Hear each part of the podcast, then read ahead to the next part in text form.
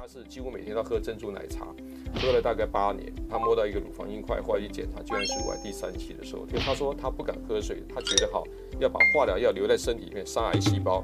我听到这里我都快晕倒。我曾经碰过一个男生，他认为他的这个排便出血是痔疮，后来找我看的时候，他的血红是掉的太夸张。我说你你做个大肠镜吧，一做就是大肠癌，然后第三期。呃，国民这个歌手叫凤飞飞，他当初本来要办这个演唱会，后来因为声音沙哑，他以为是感冒。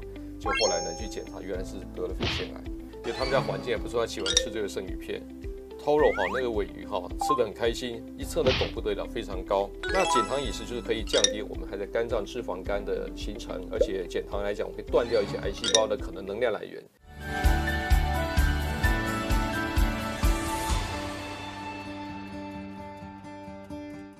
聊健康，天天要健康。大家好，我是易君，又到了每周三晚上一起关心你我健康的时候。好，现在大家真的闻癌色变，好怕癌症找上门呐。但是你知道吗？其实吃对食物跟吃对营养素，真的是可以杀死癌细胞的。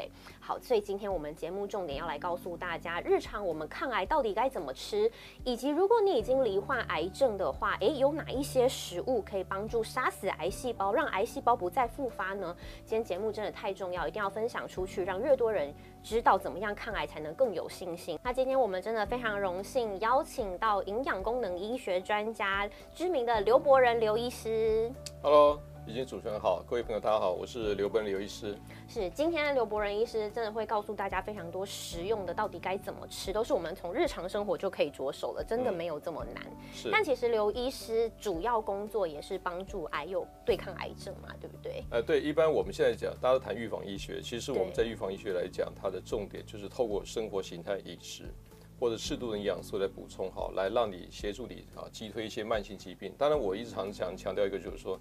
所以癌症大家现在大家谈蛮恐怖的，对，生病都压力很大。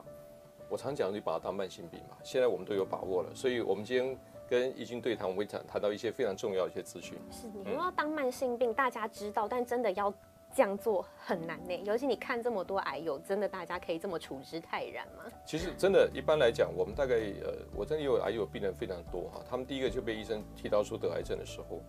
他会联想到一个死亡的事情，压力非常大哈。没错。我记得去年呢，有一个一个小姐，她是得到这个卵巢癌第三期的时候，她来找我谈，她说我当我以为是巧克力囊肿，医生开完刀居然跟我讲说我是呃卵巢癌第三期的时候，我整个人生崩溃了。嗯。然后当时我跟她谈很多事情，我说你安哦，呃，透过一个步骤治疗，在调理哈，那现在都非常健康。然后跟我讲说，尤其是在那一刹那是很难克服的恐惧的。可是因为刘医师给我们鼓励哈，就是讲说哦，这个要正念正向。即使这样的，当初还是紧张。但是我要告诉大家，就是说现在因为医学太发达了哈，不要太担心。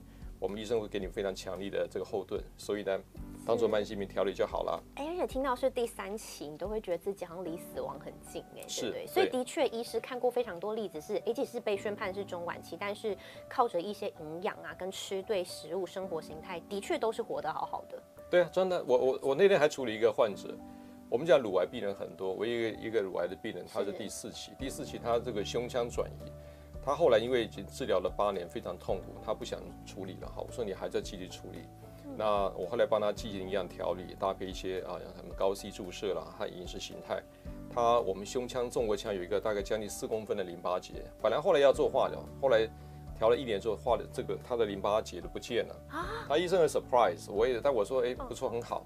他说刘医师很棒哈，所以事实上我们在很多的经验分享当中，就是化疗标靶放射治疗是一个手段，可是透过生活形态各方面营养都有一个很好的机会，来让你帮你助你击退癌细胞的。哇，所以吃对食物可以杀死癌细胞，这句话是真的。嗯，应该叫吃对，或者它浓度要够高了。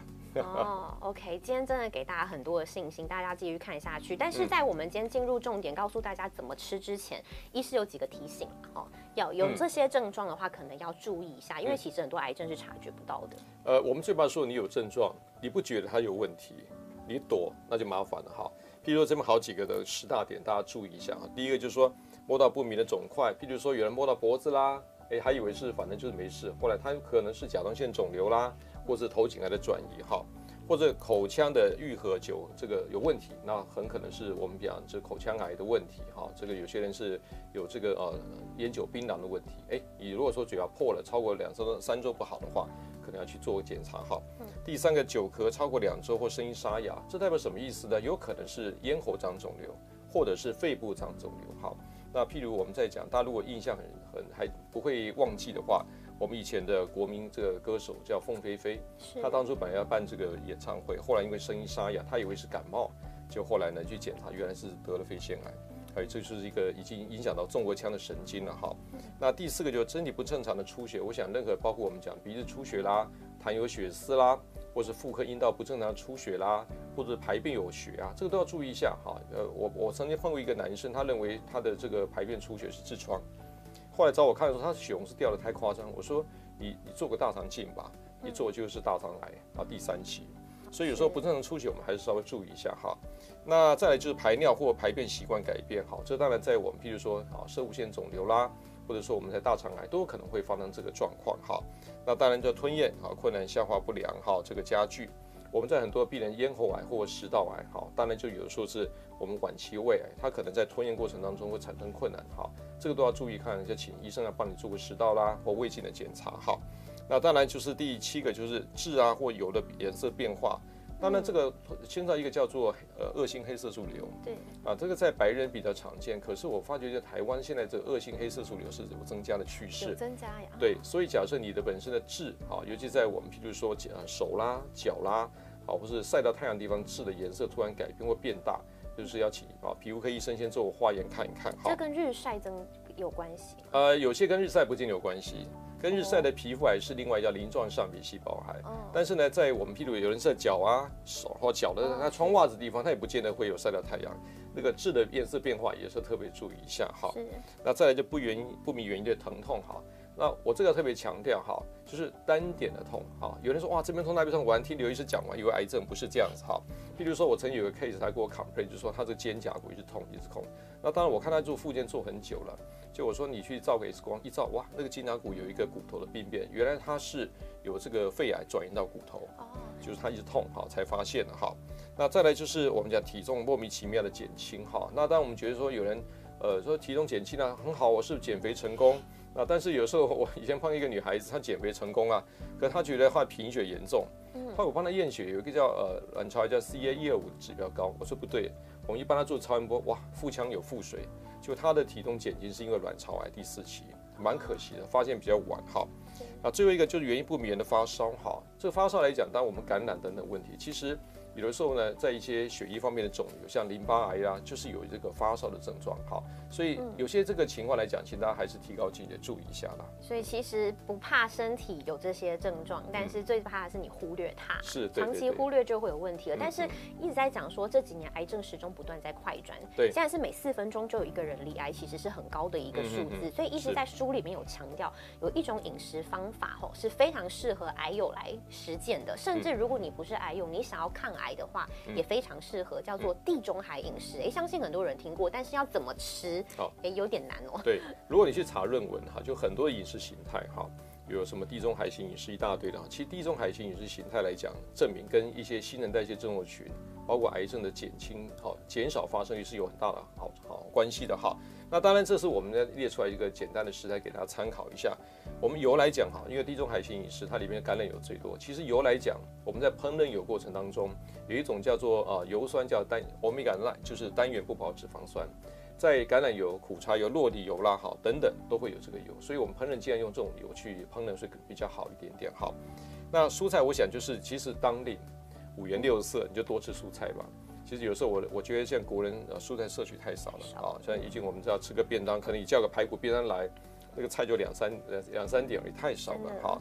蔬菜吃多的时候呢，它里边纤维非常多，它会增加肠道粪便的形成跟排泄，减少毒素 touch 到我们在所谓的大肠黏膜的细胞，会减少癌症。好，这个是蔬菜非常重要的哈。我们既然吃到这个所谓的哦这个主食类哈，不管米饭面食哈，尽量比较稍微全谷杂粮。就是说，譬如说吃饭，如果有机会吃到糙米饭，或者吃到五谷饭，然后要吃到地瓜、南瓜或者这些东西，这些来讲，是候就是全型的呃全谷杂粮食物。是。它里面有很多的 B 群，哈，在我们的这个排毒啦各方面都有好处哈。当然豆类跟豆制品，其实这里边来讲哈，在地中海型饮食形态里边，它里边这有很多的这个植物蛋白。其实我们现在人很容易缺乏蛋白质。那这里边蛋白质来讲，因为它本身有植物蛋白，它有优质的蛋白质，有一些纤维，所以对我们的身体来讲，这个负担是不太重啊。这个尽量多补充这些地中海地中海型饮食哈。那再来就是啊，像种子坚果类，腰果、杏仁、这个核桃，我们知道在这些所谓种子坚果里面来讲，它维他命 E，它是有抗抗氧化的，它的好油也不错，有部分的叫阿玛阿法次亚麻油酸哈，对身体是有抗发炎的效果哈。那再来是水果哈，其实你看我这列出来水果是比较偏向不太甜的水果哈，低 GI 的。对对对，因为水果其实我觉得，如果假设你没有这个哦糖尿病前期没有糖尿病的话，一天吃两份甚至三份水果，我觉得是还不错。因为水果里边呢有维他命 C，有各种植化素，有些果皮的纤维量也蛮高的哈。不过如果假设你是有这个所谓的糖尿病前期，或者说假设有胰岛素阻抗的话，水果就要控制了，不能太多哈。好，再来我们看的肉类哈，那当然呃，我们尽量就是偏这个白肉为主，呃，因为哎国际癌症总署叫 IARC 说，其实红肉吃太多跟一些癌症是有关系的。有人还不太懂红肉，四只脚都叫红肉，所以像牛肉、猪肉、羊肉这个这种肉不要吃太多，但不是吃一口得癌症，不要不要再胡思乱想哈。那也餐吃。哎，对对对，那呃加工肉品更麻烦，那个是确定的哈，像香肠、腊肉、火腿、培根，那个更要少吃好。那你说刘医生，那我吃蛋白质很重要啦。除了刚刚我刚刚讲那个豆类蛋白以外，我们海鲜哈，像这鲑鱼、青鱼哈，这种所谓的一些啊，或白肉、鸡肉等等哈，这种蛋白质是不错的哈。再来就是我们蛋奶乳制品哈，鸡蛋啊，这无糖优格这个都可以啊再补充。那一些我会讲天然新香料哈，就是我们很多人加很多在做调味过程当中用很多油啦、哈盐啦、糖，其实天然新香料利用的时候，它里面很多植化素。在癌症预防也是有它的好处啦。是，但是看到那么多食材，大家就觉得，哎，那不就是均衡饮食吗？对。那到底地中海饮食它还有一些方针是要怎么做？包括在烹饪的时候，也是有一些美感要注意的。是，我觉得呃，我们呃，你知道中式的烹饪有有个快特性，就是高温爆炒，对不对？好，它会对，它会把那个我们说营养素会破坏掉嘛，哈。所以有些这个营养素，我们在如何去保留，就是烹饪原则，大家稍微注意一下哈。当然，我这边有个简单的跟大家讲，说每餐至少就一碗半哈。其实你真吃不到至少一碗，一碗的里边煮熟的蔬菜我们算两份。我们讲蔬果五七九，好。如果假设我们是在这个成年来讲，就大概做了七份的这个蔬菜哈。那如果你水果扣掉了两份，那就是要还有五份的蔬菜。所以假设一天当中你的碗里边的蔬菜来讲，有大概中餐加晚餐加起来大概有两碗大半的话，就比较足够了哈。然后呢，餐盘不超过四分之一的这种圆形淀粉，因为我们现在讲说，如果你要抗癌成功，呃，这个我们的淀粉哈，总是它会分解变糖，要记得哈，癌细胞爱吃糖啊。我们在做了很多的一些检查，像这 PET 叫做正子造影，就是利用打葡萄糖，所以呢，癌细胞如果多的话，它会把那个葡萄糖抓得比较快，所以我们不要吃太多糖。但是呢，不吃淀粉有忧郁症，所以还是要吃好。所以我建议大家就是大概四分之一左右哈。这样好像有点像二一一餐盘类似的概念，对对对，好。那另外呢，蛋白质我刚刚讲过了，其实就植物蛋白、白肉蛋白为主，哈，大家从这个地方去选择哈。那我想第四点就是稍微注意一下，叫低温处理或油水炒。那很多都懂了哈，就是其实我们在拌炒，比如我们今天炒个高丽菜，炒个花椰菜。你把这个是用热水烫好之后呢，捞起来，好，掉到我们炒锅里面去。这时候呢，你开这个中低温的火，那加点油，哈，加点好的油，这拌炒，这叫做油水炒。嗯，当有水有油的时候，它的啊发烟点的话，大概就一百出头。这是油的这个不太容易产生酸败，它就不太容易产生自由基，哈。是。另外呢，我讲精致甜点跟零食，哈，还是真的要稍微控制一下，哈。那我最近才碰到有一个是一个乳癌的一个小姐来，她是几乎每天都喝珍珠奶茶，喝了大概八年，然后她在我面前，她就说她摸到一个乳房硬块，后来一检查，居然是乳癌第三期的时候，她在我面前痛哭流涕了。那我说你有没有生生？我还没提，她就跟我讲刘医师，我跟你讲，我知道原因了，我每天喝珍珠奶茶哈，全糖喝了七八年。我说我说那你那你你现在觉得怎么样？我很后悔哈，所以。因为他说刘医师，我看你素材发现原来吃太多甜的东西会导致一些癌细胞的问题。我说对，所以如果你已经是有这肿瘤的患者，一定要减糖。好，当然要不要断糖，完全断掉看个人。哈，但是尽量减糖。哈，是水果就我刚提的提过的不宜过量。哈，那这个减少喝果汁，很多人是不太能理解，是因为我讲说水果它是有这个本来是低 GI 的，你把它打打到碎了变很水水的东西，哈，它的升糖指数会高。哦，这个时候反而会对血糖的震荡会好这个问题。我们现在很多的一个治疗来讲，就希望是一个叫断糖或减糖，就希望你的胰岛素不要太高，你的血糖震荡不要太大。譬如说我空腹血糖吃饱，空腹血糖吃饱。如果假设你的血糖震荡太大，就是空腹吃饱，空腹吃饱，这个会产生过量的胰岛素，胰岛素会导致发炎。所以我们有水果的话，尽量嘴巴咬啊啊，果汁不要太常喝。嗯，哎，不喝果汁有一点难，因为大家都说你说手摇杯不喝，那果汁也不能喝，好像就没兴没乐趣了。啊，我就带一个话，就是但有人说就是那我打成这个蔬果汁，那你就蔬菜多一点点，水果少一点点，那也是不错啦。绿拿铁也不错，可以可以参考一下，可以是是。但是刚才你看，刚才一手特别把它点出来一个叫蛋白质，医师在书中有特别说，哎，我觉得蛮重要的观念是抗癌饮食当中，你最推的就是蛋白质很重要，为什么呢？呃，很多人在生病的时候问我说，刘医师，我饮食有什么大原则？我说，呃，应该掌握低糖、优质、高蛋白。所以低糖我们刚刚谈过了，就是糖分不能太多，但是淀粉适量，那蔬菜多都没问题哈。那优质，我刚刚谈过好的油，嗯，再来高蛋白，为什么呢？因为我们在这个抗癌过程当中，哈，你不管是手术、化疗、放疗，哈，我们的蛋白质会对伤口的愈合有帮助。还有，我们需要免疫力。什么叫免疫力？你的身体的白血球是抗癌的。嗯，当你在呃行住坐卧当中，你知道你身体有一种血球是非常辛苦的，就是白血球，它在帮你打仗。所以你要，之前在 COVID-19 的时候，我们常讲免疫力不好的人会容易啊产生重症，就是白血功能不好。白血球要好的话，一定要有些微量元素跟蛋白质。所以蛋白质不够的时候，第一个你的白血球生成就有问题；第二个，放在蛋白质不够的时候，你白血球生成的时候，它的武器会不够，抗体会减少。所以呃，在呃，于在呃做治疗过程当中，我们常讲说每公斤体重要一克蛋白质，可是，在癌友来讲，我常讲一公斤有时候一点五、一点六都需要。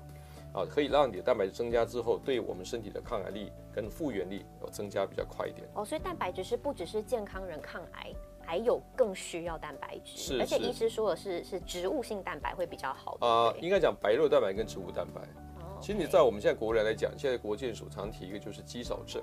嗯，是。很多老人家肌肉都不够啊。对，一跌倒就完蛋了哈，都是蛋白质缺乏。我跟你讲，像我自己啊，常常回到家。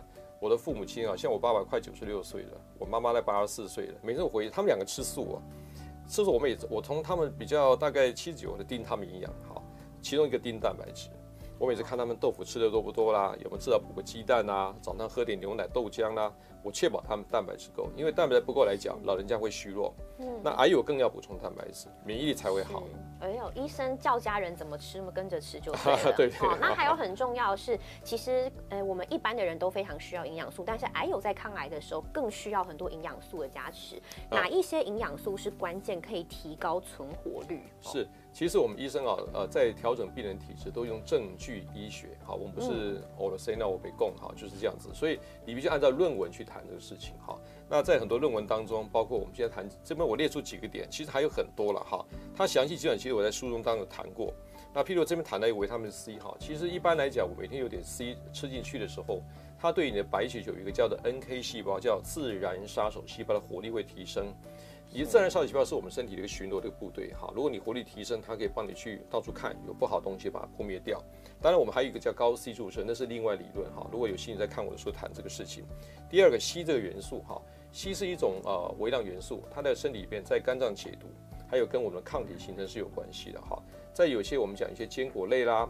有些动物性蛋白质里会有硒，但是如果假设我们啊吃的不够的来讲，我们可以靠额外的补充，好，它可以增加我们身体的免疫力。好，第三个鱼油，那欧米伽三脂肪酸来讲，现在在欧盟的营养学会，他们认为甚至觉得癌症的患者，哈，鱼油来讲高剂量，已经把它认为是一种可以当做药理的作用了。哦，因为它来讲可以对一个假设你有做化疗，你身体的修复、预防神经的发炎。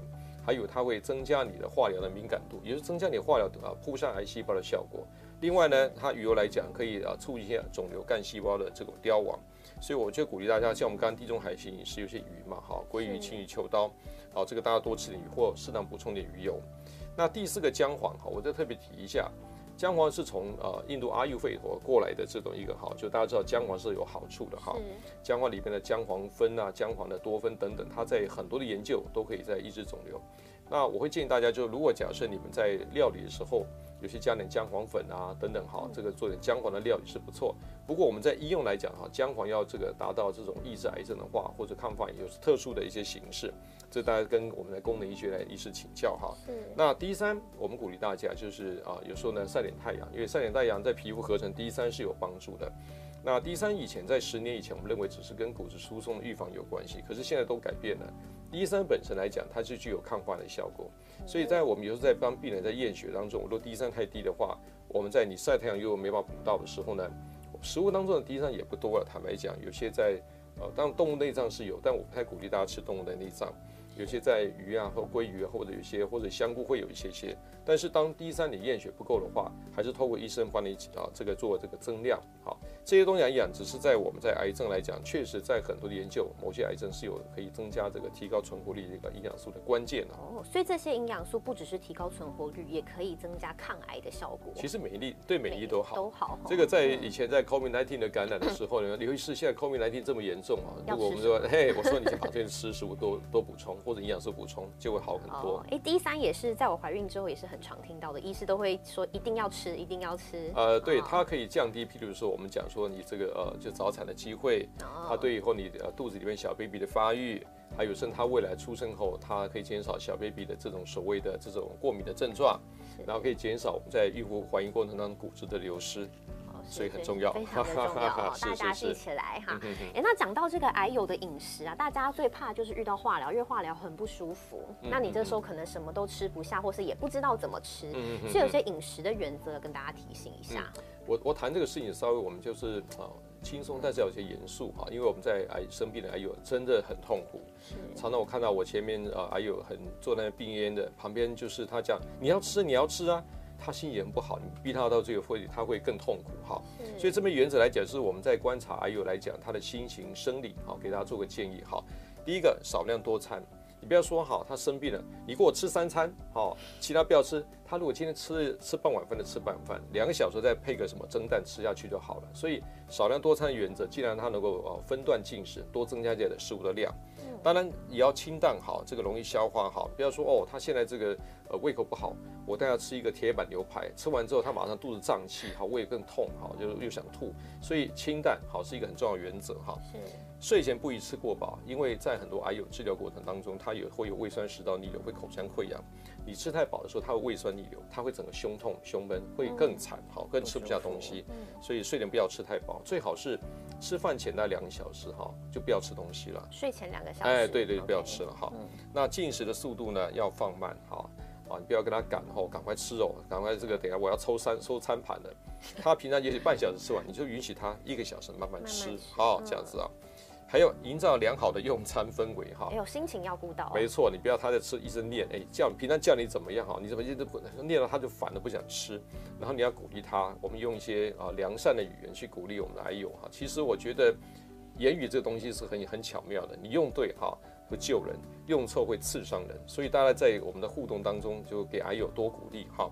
要有足够的爱很重要。对对对对对，好，家属不要过度强迫患者进食，他已经吃不下了。我给你煮了饭，煮了餐做那么辛苦，你如果吃完，你不吃完对不起我，那谁对不起你？对不对？你要给他鼓励他慢慢吃，鼓励他不要太过度，不要 push 哈。是。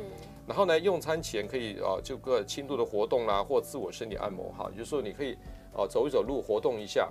甚至我建议大家有时候在我们的一些啊一些穴道，像我们的啊腿的这个足三里穴道拍打一下，或肚子呢按摩一下，它对于这个经络来调理，它对这个肠胃蠕动会增加，会促进食欲哈。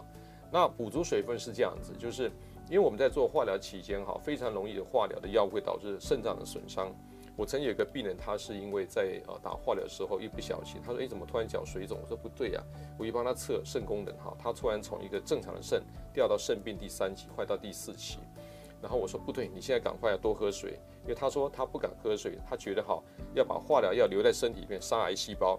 我听到这里我都快晕倒了。我说：“你要多喝水。”然后呢，赶快跟我就跟他们医师通知，他们说把化疗先停掉，大概肾功能在五六天就马上恢复正常，好，所以这个很重要，要补足水分，哈。不要有一些奇怪的鼻丝啊。真的，我我我这话为什么我要写出？就是很多患者跟我们医生想的观念不太一样，哈。那汤补不如食补，哈。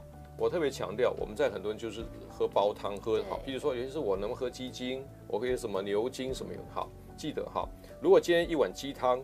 呃，它你会喝一碗汤里面，它的氨基酸了不起，就是两克三克，很少。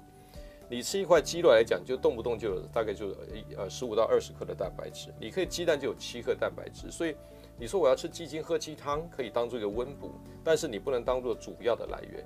好，你光喝鸡精，光喝鸡汤，你不吃一些蛋白质，你一样蛋白质会不够。好，是。最后呢，就搭配指示配合癌症的专属配方，因为我们在医院来讲，营养师会给你讲说，好，有些特殊的肿瘤配方，它有从高卡路里、好高的热量，先让你补足缺乏的卡路里，让你有能量。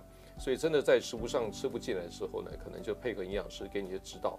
用一些商业配方会更好。是，哎，接下来这个我觉得超级实用的，因为很多人讲到这边还是不知道说，哎，那我日常三餐怎么实践？我们先看一下名医的餐桌哈，这个是医师在书里面，我特别选了几个，我觉得哎看起来色香味俱全的。是，对。因为大家都会觉得说，好像健康饮食就是没那么好吃，但是其实透过对的方式、对的烹调方式，哎，是色香味俱全，看起来真的还不错哦。好，我们先看早餐你是怎么做的？呃，其实这个我是特别为哎呦哈设一些食谱了，但那我们正常一般人也可以这样吃了哈，只是说，譬如说，我们在很多的朋友来讲，根本吃不下去，粥可以促进他吞下去的这个食欲哈。譬如这边有一个就是南瓜香菇鸡肉粥，那当然详细做法可以可以看我的书，在里面像我们讲南瓜里面有贝拉胡萝卜素，有适量淀粉，原型淀粉，香菇呢有多糖体，有维维他命 D2。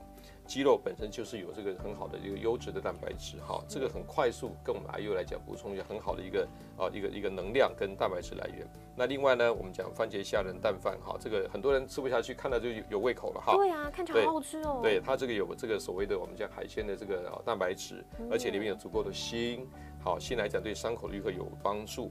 然后番茄里面茄红素对于伤口的黏膜的修复是有大的好处哈。是，而且是不是番茄加热也是很好的？是，如果番茄生吃是不好的，因为它里面的这个茄红素也不能吸收。哦。所以番茄要搭配油脂，所以我常讲说，你吃个生番茄还不如是番茄炒蛋、番茄炒什么。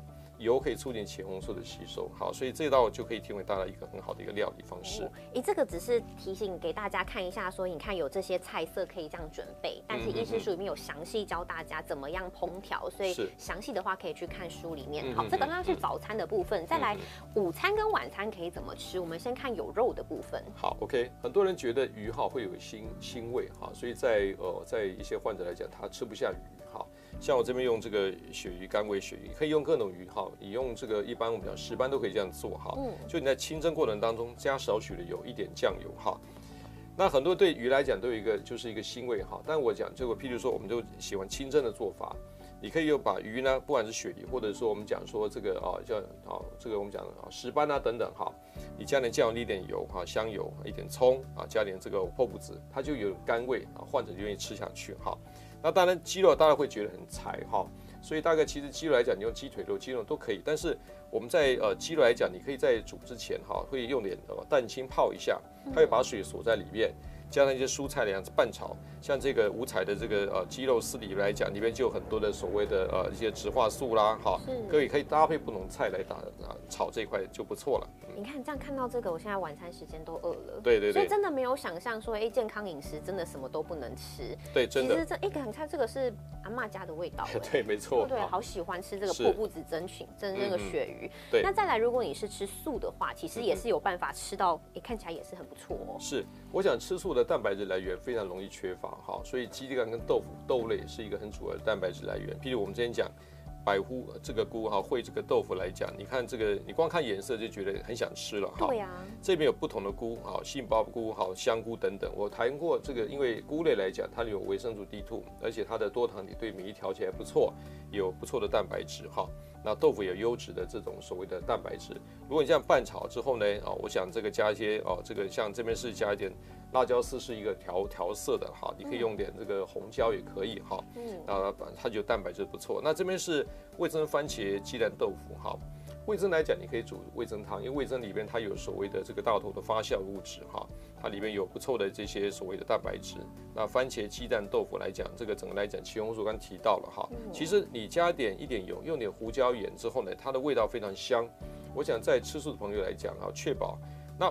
我常常碰到一个朋友跟我讲说，刘医师，鸡蛋会不会吃太多胆固醇高？哈，你如果在治疗期间哈，先考虑蛋白质够。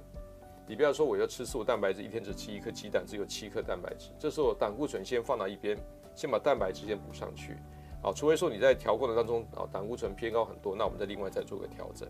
嗯，看到这边真的饿了，哎，真的没有想象中这么这么困难。其实也算是一个地中海地中海饮食的实践方式。其实我们在备餐不要觉得哦，不要做的太花俏。我们常常看电视也煮出很厉害煮的，我一般家里不要煮的太花俏，是因为很累。哎，对，让患者就觉得均衡营养。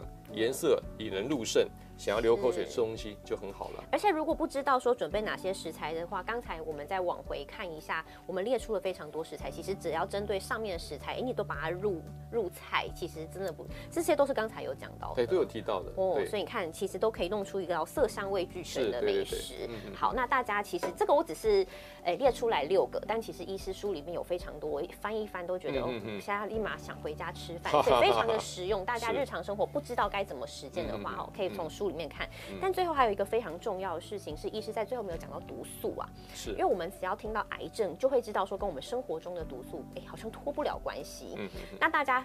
来找医师都会想知道，哎，我身体有没有毒啊？怎么排毒啊？哈，我们先来看一下我们身体里面比较常见，而且是可以测出来的毒素有哪一些？呃，我想大概还记得在十年前台湾那个就是塑化剂事件啊，那时候我们修饰淀粉啊、起云剂闹得满城风雨哈。那里面有很有名的主角叫 DHP，叫邻苯二甲酸二乙酯哈。那个时候那个跟致癌有关系的，那个确诊跟乳癌、子宫内膜癌。射物腺癌好，跟小孩的生长好，跟性早熟都是有关系。可是很不幸的，就是说，在很多用品里面都有。好，我先解释什么叫环境荷尔蒙，就是说这里边有些这个物质来讲，它会干扰我们的内分泌系统，它会模拟我们的内分泌系统，导致我们身体这个因为譬如雌激素或搞不同的这些接受器产生变化。好，比如说我们讲女性的乳癌啦、子宫内膜癌、卵巢癌，好，跟我们的射物都会引起这个相关的一个反应。好。所以呢，在很多的物质当中，你看这边很多哈，塑料制品啊，任何包装啊，定型液哈，其实讲完很多，哎呀，这都是我常碰到的东西哈。日常生活一定会用到。是是，像呃，还有甚至装潢材料哈，清洁剂、沐浴乳等等哈。那我讲就是说，如果假设你呃这个不知道的话，当然我们医生可以帮你检测出来啊。但我我其实坦白讲，我们在很多的 I U 来讲，我大概十个 I U 检测，大概就七八个都有环境荷尔蒙塑化剂的污染。那里面最毒的像双酚 A，跟我刚刚提到的 DEHP 哈，真的比例还蛮高的。是在哪里来的？呃，其实来讲哈，我们譬如举这个例子来讲哈，呃，在很多的假设你去习惯拿呃塑料袋装乐食，就容易中标。嗯。第二个来讲，如果你使用的保养品来讲很香很香的，要特别小心。一般很香来讲，我们它会掺一个叫定香剂。你想哈，有时候我们在呃，比如我们在有些很香的东西，玫瑰花什么东西。放没没多久，它就退掉了。嗯，那如何把这个香气定住，叫定香气，叫 DHP 哈。那另外来讲，就在很多的，就是我们在不小心哈，你在塑料瓶盖的瓶装的东西，都可能会有塑化剂溶出来，因为温度的关系或摇晃的关系哈。所以在很多的这个我们在用品都会有哈。那当然我们在有些食品添加物啦，还有，清洁剂。清洁剂里面有几个比较特殊，像我们的人基苯酚啊，或丁基苯酚。所以假设你在使用清洁剂来讲，哈，就是可能大概如果只是洗个手啊，洗很快就算了。如果很多妈妈我就讲说，如果你在洗衣服啦、洗碗，你要洗很久哈，戴个手套保护，就可以阻隔它的这个状况哈。另外来讲，就是像有些什么防晒乳哈，防晒乳跟沐浴乳要特别注意一下，因为它里面确实有可能有也太香的东西有可能哈。所以我们想最好洗澡了就用个肥皂洗就好了。如果假设你是有要用这个呃防晒的，尽量用比较物理性防晒的，啊，因为化学性防晒来讲，它有很多这个所谓的一些啊阻光剂等在里面也会可能会干扰哈。嗯。那另外来讲就是重金属，重金属来讲，这个什么铬铅啊，这个其实这里边我比较 care，尤其是汞跟铅。那汞跟铅来讲哈，呃，我见才一个患者，那他本身来讲是一个大肠癌，那他他长期吃这个大型鱼啊，好，因为他们家环境也不错，他喜欢吃这个生鱼片。偷肉哈，那个尾鱼哈，吃的很开心，一测的汞不得了，非常高。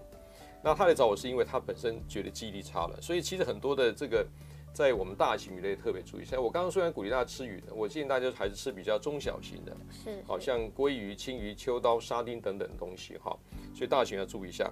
不过重金属来讲啊，也不是我们说有就有，所以如果假设怀疑来讲，就可以呃通过医生的检查去看看，看血中重有高不高。如果高的话，我们再帮你排毒就好了。哦，所以这些其实是来找医师是检测的出来的。当然，这个我们最常做就排毒，就会先查一查看。哦 OK，对好嗯。但是你看，说到这些东西，我们真的日常生活太难说我们完全阻隔它，所以这时候最重要就是我们怎么把它排出去。嗯哎、要排毒的话，身体解毒器官，肝脏、肾脏一定要顾好，要怎么样子来解毒保命？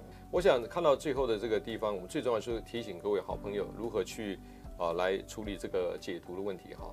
我不是鼓励大家来找刘医师，你不要来找我哈。我希望你们看完之后自己处理 解毒的问题哈。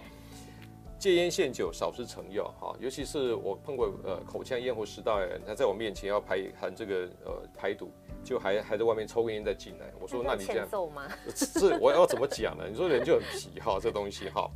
那多喝水是这样，因为喝水来讲，它的利尿，其实我们在很多的塑化剂，它是会透过尿液排除掉的。